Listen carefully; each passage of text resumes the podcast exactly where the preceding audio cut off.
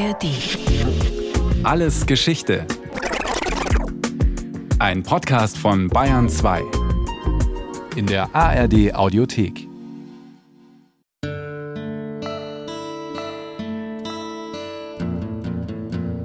Streng bewachte Kontrollposten, Stacheldraht und Mauern teilen Zypern seit 1974. Zypern ist eine geteilte Insel mitten in Europa mit einem griechischen Süd- und einem türkischen Nordteil. Im Süden zahlt man mit dem Euro, spricht Griechisch und nutzt das griechische Alphabet. Im Norden wird Türkisch gesprochen und man schreibt mit lateinischen Buchstaben. Dort ist die türkische Lira die offizielle Währung.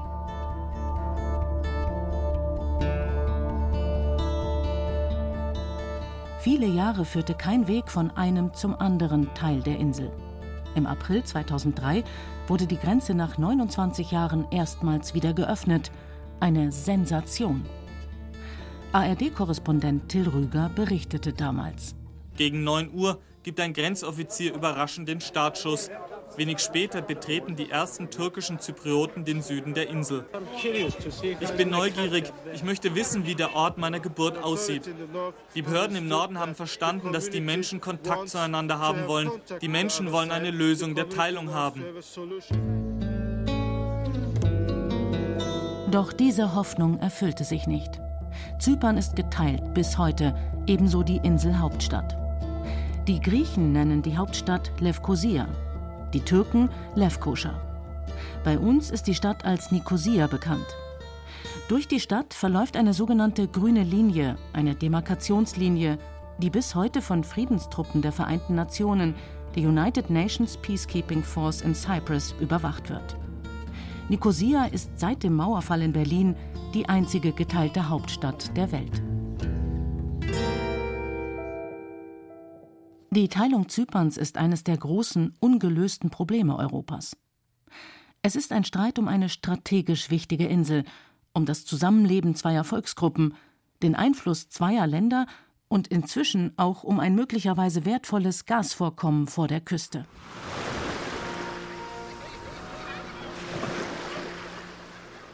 Zypern ist nach Sizilien und Sardinien die drittgrößte Insel im Mittelmeer.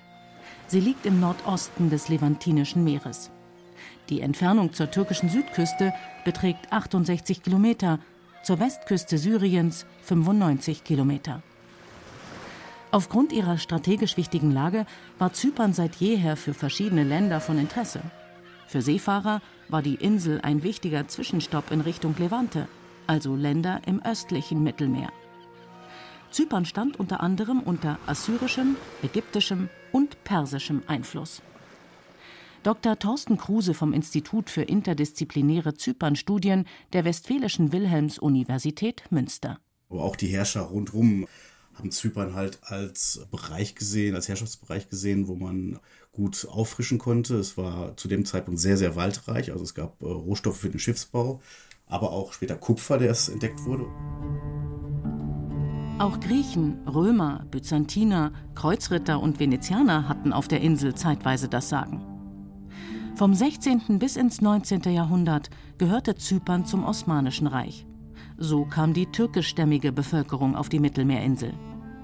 Als der Suezkanal 1869 eröffnet wurde und mit ihm eine wichtige Route vom Mittelmeer über das Rote Meer zum Indischen Ozean entstand, wurde Zypern auch für die Großmacht England interessant.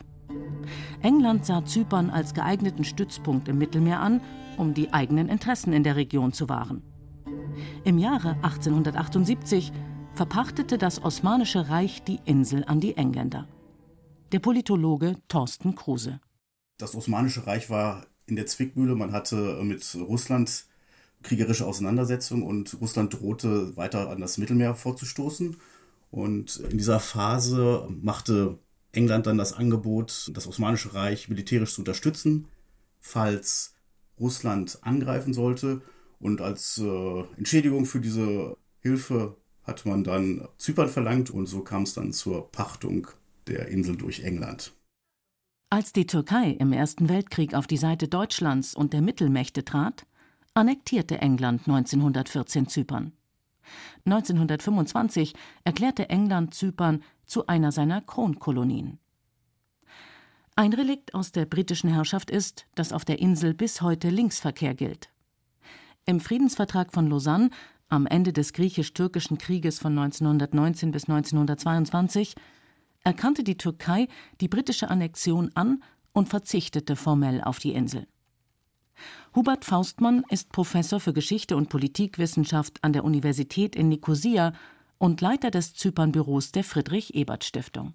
Also im Kern war es einfach so, dass während der britischen Kolonialzeit die griechischen Zyprioten eine griechische Identität angenommen haben und nach Ende der britischen Kolonialzeit sich mit Griechenland vereinigen wollten. Die etwa 18-prozentige türkisch-zypriotische Minderheit hat eine türkische Identität angenommen und wollte das verhindern, weil Griechenland und Türkei halt noch nie ein gutes Verhältnis haben und es noch nie erstrebenswert war, als Türke unter griechischer Herrschaft oder als Grieche unter türkischer Herrschaft zu leben.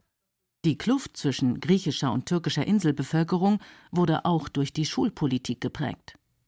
Denn die Unterrichtsinhalte und Materialien kamen aus Griechenland bzw. der Türkei, sagt Zypern-Experte Kruse. Da hat man den beiden Seiten freie Hand gelassen. Das heißt, Schulbücher kamen aus Athen bzw. aus Istanbul auf die Insel und die Schüler lernten dann aus diesen doch sehr nationalistisch geprägten Schulbüchern, dass der Feind, der Erzfeind halt Griechenland bzw. die Türkei ist.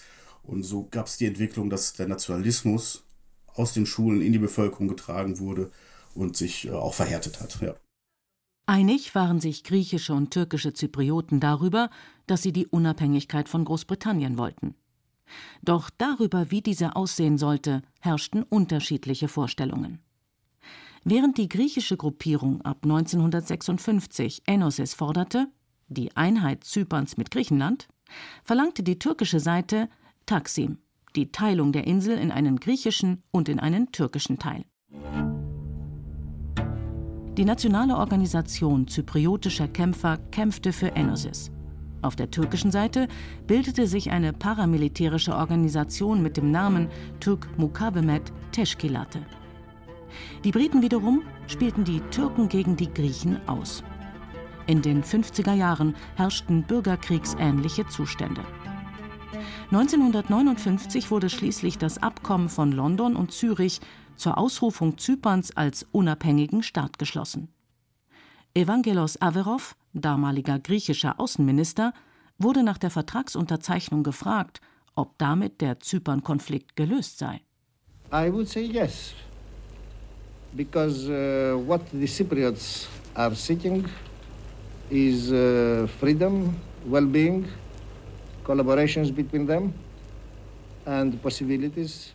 Ja, sagte Avarov, ich glaube daran, denn diese Abmachung bringt ja, was wir immer gesucht haben, Frieden, Freiheit, Zusammenarbeit und die Möglichkeit, die Wohlfahrt der Insel und aller Bewohner zu steigern. Und diese Abmachung bringt genau das, was wir gesucht haben. Am 16. August 1960 entließ Großbritannien Zypern in die Unabhängigkeit. Doch die Lage auf der Insel wurde immer kritischer. 1964 entsandten die Vereinten Nationen deshalb eine Friedenstruppe, die bis heute auf Zypern stationiert ist. Auch die Situation zwischen Griechenland und der Türkei spitzte sich weiter zu. 1967 berichtete der ARD-Korrespondent Rolf Schloss: Beide Länder führen wegen dieser Insel zwar keinen Krieg, haben sich aber so entfremdet, dass die Südostfront der NATO, deren Mitglieder die beiden Staaten sind, tiefe Risse zeigt. Seit zwei Jahren weigern sich türkische und griechische Einheiten, gemeinsam an regionalen NATO-Manövern teilzunehmen. Unterstützt von der Militärjunta in Griechenland putschten im Jahr 1974 griechisch-zyprische Offiziere gegen den zyprischen Präsidenten Makarios. Der Politiker und Erzbischof der orthodoxen Kirche von Zypern hatte wiederholt den Abzug der griechischen Offiziere von der Insel gefordert und die griechische Militärdiktatur kritisiert. In dieser Phase reagierte die Türkei, sagt Thorsten Kruse von der Universität Münster.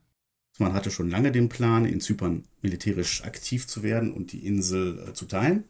Und dies war natürlich ein gefundenes Fressen für die Türkei, um äh, diesen Plan auch umzusetzen. Zunächst hieß es, man schreite ein, um die türkische Bevölkerung zu schützen auf der Insel. Das wäre noch konform gewesen mit dem Garantievertrag, der 1960 bei der Gründung der Republik Zypern ebenfalls abgeschlossen worden ist. Dann hat man allerdings weitergemacht und hat große Teile der Insel besetzt, mehr als ein Drittel. Und dies äh, war dann natürlich völkerrechtlich absolut nicht vertretbar. Die türkische Militäroperation trug den Codenamen Attila. In einer Rundfunkansprache gab der damalige türkische Ministerpräsident Bülent Ecevit den Einmarsch der türkischen Truppen bekannt. Etwa 170.000 griechische Zyprer flohen aus dem Norden oder wurden vertrieben.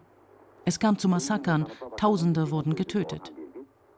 Hubert Faustmann, Leiter des Zypernbüros der SPD-nahen Friedrich-Ebert-Stiftung. 1974 war es dann so, dass die türkische Armee im Norden gelandet ist und ganz bewusst ethnische Säuberung betrieben hat. Also da wurde langsam vorgerückt, damit die Zivilbevölkerung Zeit hatte zu fliehen. Es wurde systematisch vergewaltigt. Es gab Exekutionen. Also über diesen Terror hat man sichergestellt, dass diejenigen griechischen Zyprioten, die fliehen konnten, geflohen sind vor der türkischen Armee. Es gab dann im Süden Racheattacken auf türkisch-zypriotische Enklaven. Die sind dann in Panik entweder in ihren Enklaven geblieben oder auf die britischen Militärbasen geflohen und wurden dann 75 in den Norden umgesiedelt. Also die griechischen Zyprioten wurden 74 vertrieben, die türkischen Zyprioten sind dann, wenn sie nicht direkt 74 in den Norden kommen konnten, 75 umgesiedelt worden und seither ist diese weitgehende ethnische Trennung Realität geworden. Es waren Tote auf beiden Seiten zu beklagen. Zehntausende wurden vertrieben. Die Briten unterhielten auch nach der Unabhängigkeit Zyperns Militärbasen auf der Insel. In die britische Militärbasis Dekelia flüchteten sich damals tausende griechische Zyprioten. Auch die Kritik an der amerikanischen Zypernpolitik wuchs. In Nikosia kam es im August 1974 zu antiamerikanischen Demonstrationen vor der US-Botschaft, in deren Verlauf der Botschafter Roger Davis erschossen wurde. Die Lage war unübersichtlich. Auch Verschwörungstheorien machten die Runde, dass US-Kräfte hinter dem Putsch gesteckt haben könnten. Die Journalistin Juliane Stephan berichtete damals über den Konflikt. Die Ermordung des amerikanischen Botschafters Davis in Nicosia ist zwar auch für die Türken eine neue Rechtfertigung ihres Vorgehens, aber dieser Vorfall rangiert hier in Ankara weit hinter einem Ereignis, was in der Nähe von Famagusta passierte. In einer Pressekonferenz teilte Informationsminister Orhan Birgit mit, dass die nach Süden vorrückenden türkischen Truppen in der Gegend von Famagusta angeblich 57 ermordete türkische Zyprioten gefunden hätten. Eine Rechtfertigung mehr, so scheint es, für die Fortsetzung der militärischen Aktionen.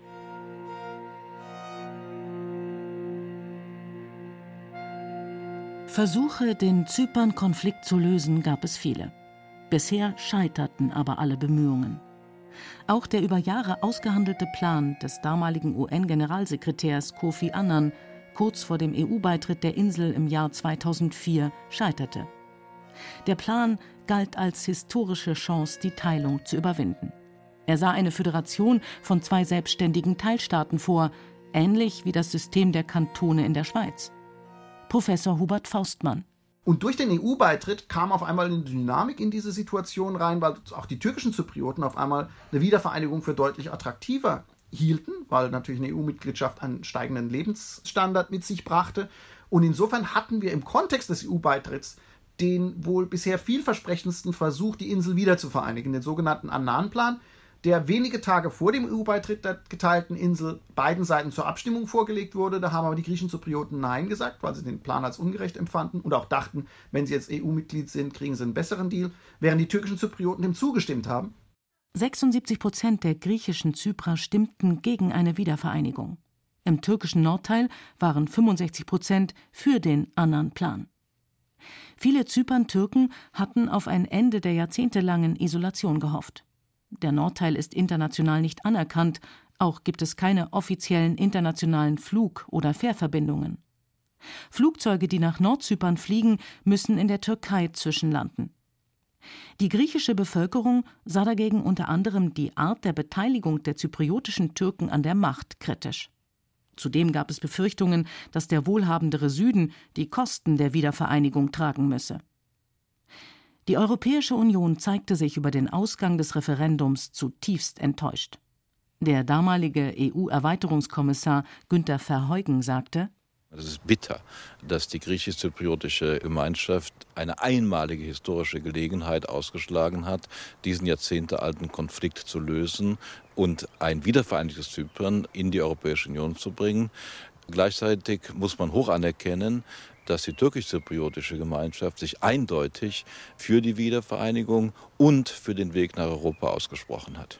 Die Lösung des Zypern-Konflikts galt eigentlich als Voraussetzung für eine EU-Mitgliedschaft der Insel. Auf Druck von Athen wurde diese Bedingung kurz darauf aber zurückgenommen. Thorsten Kruse Eigentlich war es die Voraussetzung, aber es war ja halt die große Erweiterung damals 2004 und da spielte Griechenland eine Rolle. Griechenland hat natürlich wie alle Länder in der EU auch ein Vetorecht und Griechenland hatte damit gedroht, falls Zypern nicht aufgenommen wird, die komplette EU-Erweiterung zu blockieren. Am 1. Mai 2004 trat Zypern der EU bei. Im Gegenzug stimmte Griechenland den EU-Beitrittsverhandlungen mit der Türkei zu. Jahrelang hatte sich Athen gegen diesen Schritt gesträubt. Und doch ändert der EU-Beitritt wenig an der bis heute bestehenden Situation. Die Insel bleibt weiter geteilt, was vor allem für den Norden schwierig ist. Die Lebensverhältnisse im türkischen Teil sind deutlich schlechter als im griechischen. Die türkischen Zyprioten haben wenig Möglichkeiten, geschäftstätig zu sein. Also die Hauptbeschäftigung ist im Staatsdienst, weil äh, Export ist fast nicht möglich. Der Tourismus wird stark subventioniert und im Grunde wird der komplette nördliche Teil Zyperns von der Türkei finanziert. Allerdings haben die türkisch-Zyprioten die Möglichkeit, den Pass der Republik Zypern zu beanspruchen. Viele Menschen haben das getan und genießen dadurch die Freizügigkeit der Europäischen Union. Das heißt, sie können sich dann überall in der EU niederlassen.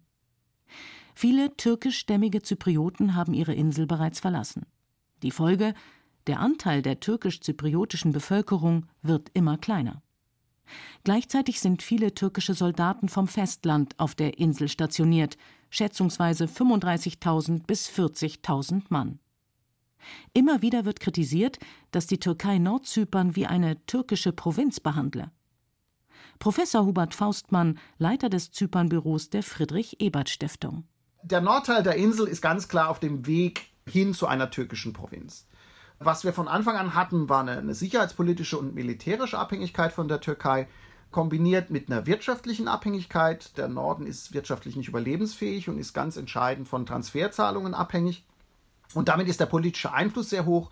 Und zudem haben wir seit Jahrzehnten eine stetige Einwanderung von Menschen aus der Türkei, die sich in Mentalität und Einstellung sehr stark von den türkischen Zyprioten unterscheiden und die mittlerweile die türkischen Zyprioten zumindest was absolute Zahlen anbelangt, zu einer Minderheit im eigenen Land gemacht haben. Und dieser Trend wird sich fortsetzen und umso länger es nicht zu einer Lösung des Zypern-Problems kommt, umso mehr übernimmt die Türkei, die auch die Wirtschaft im Norden dominiert, den Norden und in ein paar Jahrzehnten wird das irgendwann de facto und wenn es politisch möglich ist und die Türkei das möchte, vielleicht auch irgendwann mal de jure eine türkische Provinz. Im Moment ist es das noch nicht, aber es ist auf dem Weg dahin.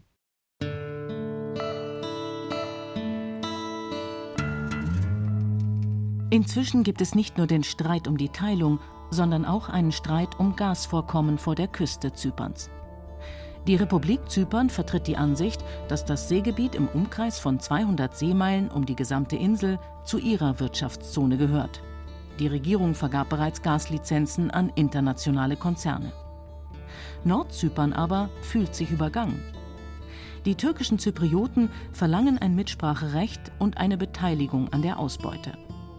Und dann gibt es noch die Türkei, die sich mit zwei Argumentationssträngen eingeschaltet hat, sagt Hubert Faustmann.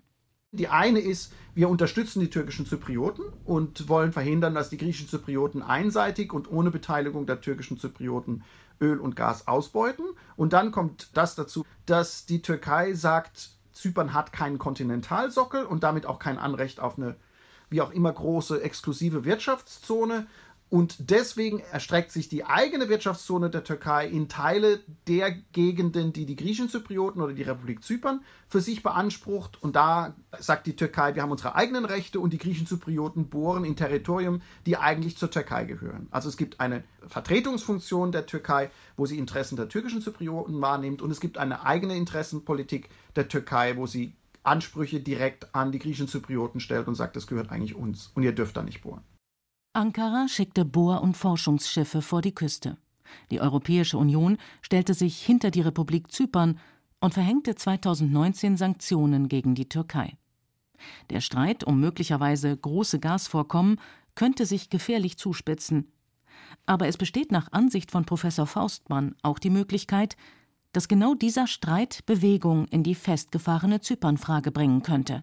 Die größten Chancen wäre ein großer Fund von Öl und Gas und extremer Druck von außen, sich wieder zu vereinigen, um die Ausbeutung dieser Ressourcen zu ermöglichen. Die Funde gibt es nicht, den Druck gibt es nicht. Und deswegen bleibt aus meiner Sicht eine Wiedervereinigung in näherer Zukunft, aber auch überhaupt sehr unwahrscheinlich. Und der Fortbestand des Status quo, der so stabil ist, bleibt für mich das wahrscheinlichste Szenario für die nächsten Jahre. Die Zypernfrage. Ein seit Jahrzehnten schwelendes Problem ist ein Friedhof der Diplomatie. Auch die Prognosen des Politologen Thorsten Kruse von der Universität Münster fallen deshalb eher düster aus. Mittlerweile haben sich ja wirklich alle UN-Generalsekretäre, die in Amt und Würden waren seit 1974, mit dem Zypern-Problem beschäftigt und haben auch versucht, durch eigene Initiativen dieses Problem zu lösen. Der letzte große Versuch war 2017, der ist auch wieder gescheitert in Crans Montana im Juli 2017. Seitdem ist nicht viel Bewegung in die Sache gekommen. Nach 2017 hatten sich beide Seiten die Schuld für das Scheitern gegenseitig zugeschoben. Die Fronten waren relativ stark verhärtet. Mittlerweile spricht man wieder miteinander, aber ob da wirklich große Pläne vorhanden sind, ernsthaft äh, wieder aktiv zu werden, es steht in den Sternen.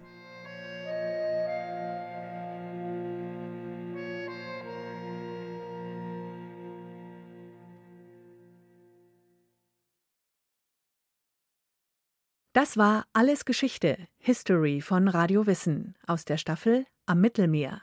Diesmal mit der Folge Das geteilte Zypern von Claudia Steiner. Gesprochen hat Katja Amberger. In der Technik war Monika Xenger, Regie Kirsten Böttcher, Redaktion Thomas Morawetz. Lust auf noch mehr Geschichte? Dann können Sie oder könnt ihr Alles Geschichte, History von Radio Wissen abonnieren. In der ARD Audiothek oder überall, wo es sonst Podcasts gibt. Und wer noch mehr zum Thema hören oder schauen möchte, dann lohnt sich ein Blick in die Show Notes.